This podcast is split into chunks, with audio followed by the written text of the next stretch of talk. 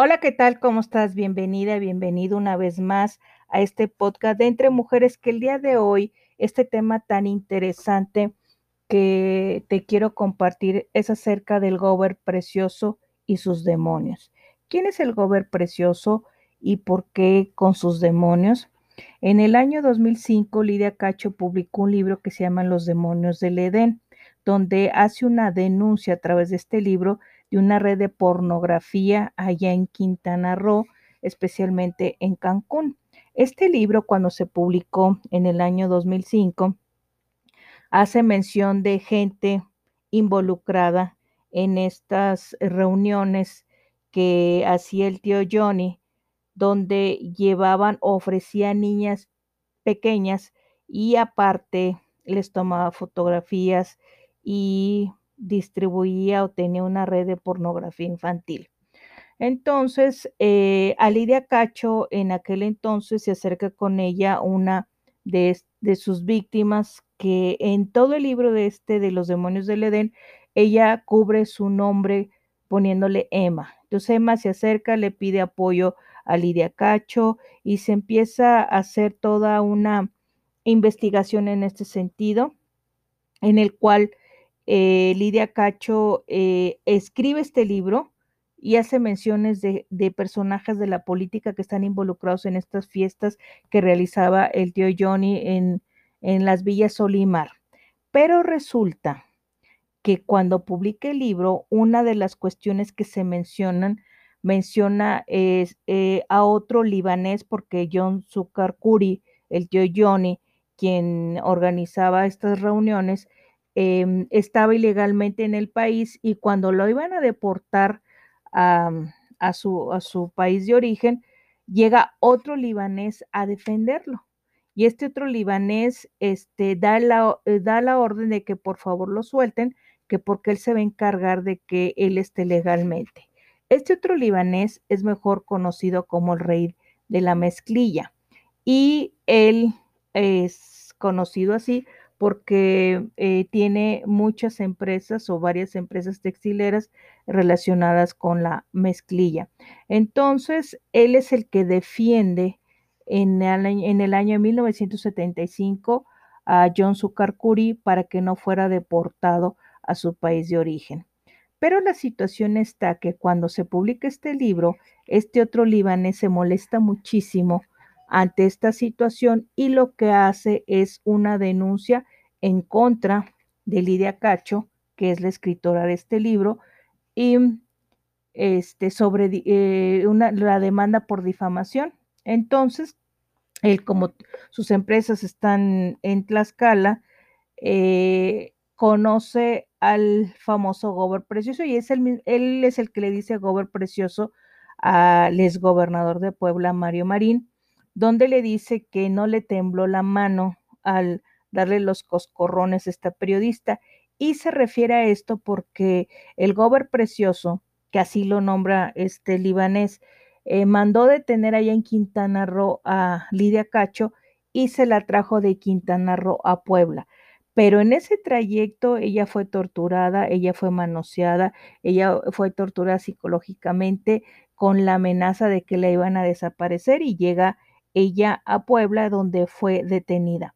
Entonces, en este libro de, de Los demonios del Edén, Lidia Cacho hace una descripción de toda esta situación y cómo este hombre, John Zucker mejor conocido como el tío Johnny, él es el que buscaba a, madres vulnerables eh, que estuvieran solas y que tuvieran la necesidad económica y que tuvieran niñas para poder eh, invitarlas a, las famosas, a las, a las villas a disfrutar un rato ahí, posteriormente se las llevaba a la habitación y pasaba lo que tenía que pasar desafortunadamente para estas niñas y les tomaba fotografías y a veces las ofrecía.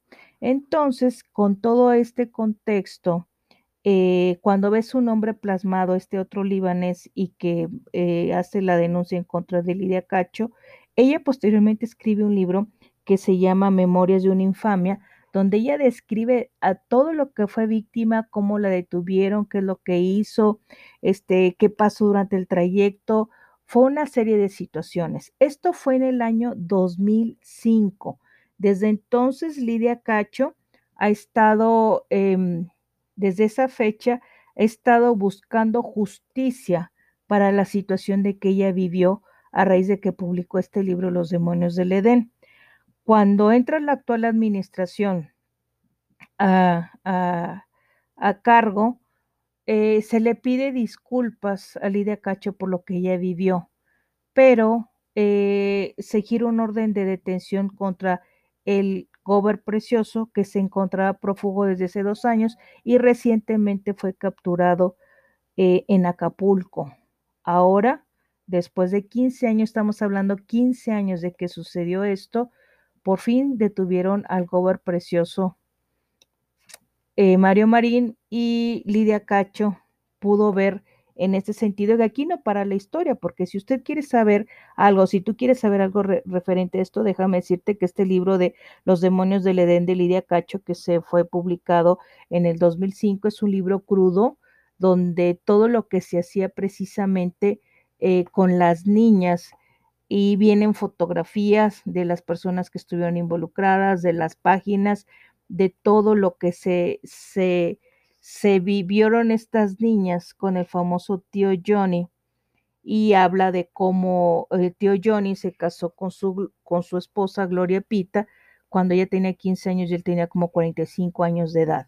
Todo esto que es narrado posteriormente ella empezó a tener muchos problemas a raíz de la publicación de este libro, desde amenazas de muerte, ella se tuvo que ocultar en varias ocasiones, pero resulta que ahora actualmente se encuentra ya detenido el esgober precioso en el cual hace una especie de burla cuando detienen porque le habla este libanés para, y él es el que le dice Gober precioso para felicitarlo por haber dado el susto a esta periodista y, y haberla detenido y lo que ahora se le está acusando a él es precisamente de la detención ilegal de Lidia Cacho y de tortura. Es interesante ver en este libro, en el de Memoria de una infamia, donde Lidia Cacho hace referencia a esto. Entonces, hay una, hay una, en la fotografía, el prólogo es de Carmen Aristegui, donde viene Lidia Cacho con una playera que dice no más pederastas, no más corrupción, no más impunidad. Entonces aquí te voy a leer un fragmento de lo que dice Lidia Cacho, cuenta por primera vez su vida y narra de manera descarnada la conspiración de Carmen Nasif y Mario Marín, quienes se unieron para acorralar a una ciudadana cuyo único delito fue denunciar la pederastía. En esta historia íntima, personal y pública se describe la venganza de los demonios del Edén, el secuestro, la tortura, las amenazas y los abusos policiales.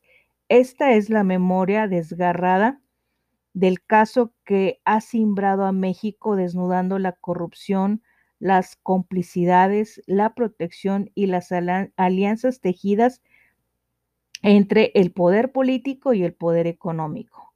Memorias de una infamia es el recuento de una vida entregada con pasión y fortaleza a los otros, una historia que se conoce a medias y debe conocerse entera, porque solo ha trascendido una pequeña porción de los aprobios que el poder ha desencadenado en contra de las víctimas y de quienes las han defendido.